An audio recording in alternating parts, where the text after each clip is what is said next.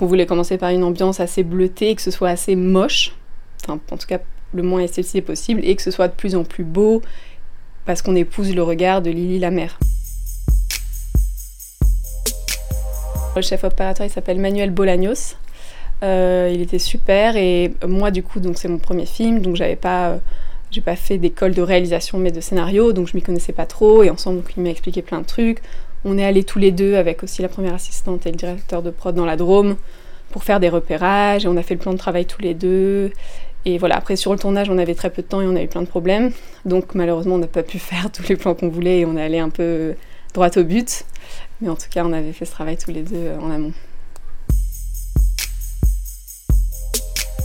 On avait une voiture travelling, donc c'était déjà une chance parce que c'est un peu cher. Mais en fait, on pouvait pas faire autrement parce que Mara Taquin, qui est l'actrice qui joue Alma, n'avait pas le permis. Donc à la fois, euh, au début, c'était un peu un problème qu'elle n'ait pas le permis, parce qu'on s'est dit merde, comment on va faire, voiture travelling, c'est cher et tout. Et du coup, ça nous a permis d'avoir, enfin, il n'y avait que ça comme solution, et c'est assez un luxe d'avoir une voiture travelling, parce qu'on peut se mettre partout et c'est assez confortable. Mais on l'avait qu'une demi-journée.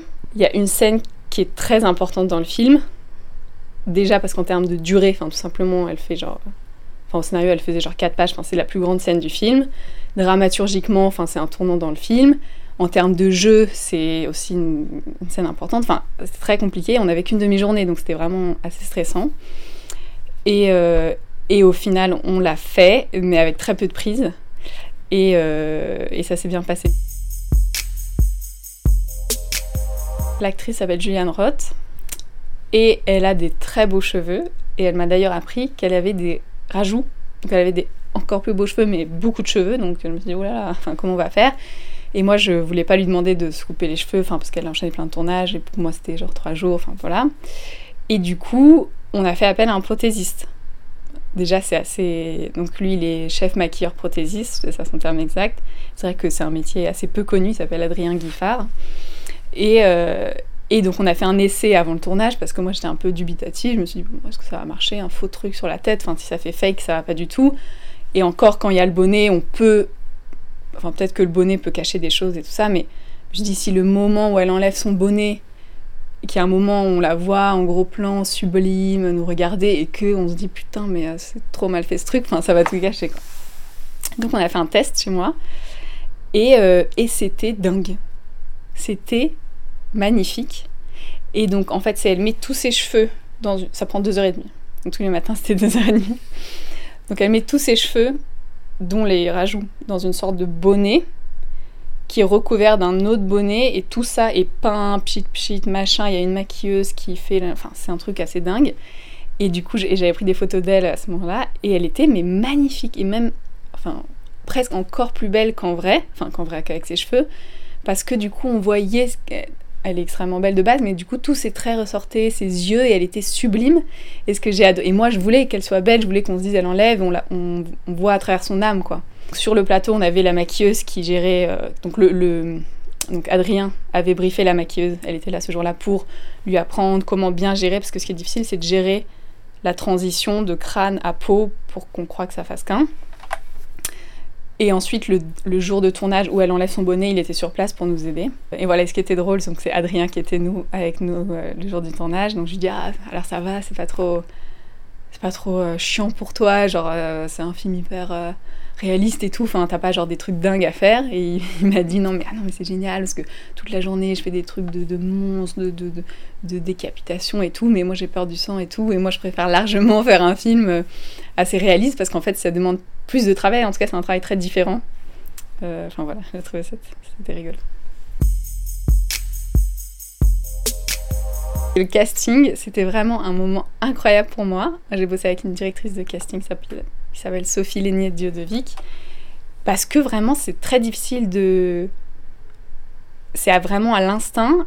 Et enfin, en tout cas, moi qui suis pas directrice de casting, j'ai pas les mots pour dire ah, ça, cette palette de jeu, ceci, cela. Et juste, j'avais une sensation très forte que, genre, oh oui, genre, c'est elle. Mais sans. J'ai pas d'éléments concrets pour dire ça. Juste, je le sens et donc on s'était dit d'abord on va chercher. En fait, à la base j'avais un casting déjà établi, mais mes deux comédiennes n'étaient pas dispo dans mes dates de tournage. Donc ça reportait un an, donc je me suis dit non, non, je vais faire là. Enfin, déjà c'est très, très long, donc voilà. On s'est dit on va chercher d'abord la fille. Donc j'ai rencontré 5-6 jeunes personnes, jeunes femmes, dont Mara Taquin. Et, et je l'ai adorée, et je l'ai adorée un peu comme une mère aimerait sa fille. Enfin, j'avais envie de.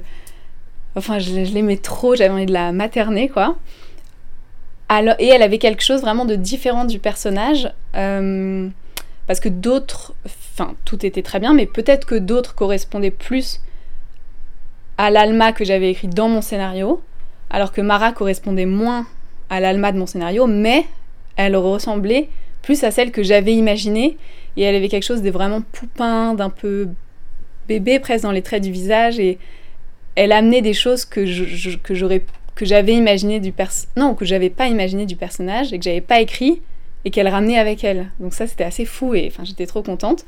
Et ensuite on a cherché la mère en fonction de enfin avec Mara on en a vu pareil 4 5 et donc voilà on, elles sont, on se rencontre on fait des essais machin et après on se pose donc moi Sophie et Mara et je dis alors les filles, qu'est-ce que vous avez pensé, machin? Donc Sophie dit bah, moi je, enfin je peux rien dire, je vous laisse discuter.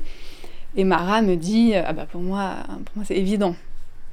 Et je dis ah bah pour moi aussi c'est évident, mais si on n'a pas la même évidence, euh, merde quoi.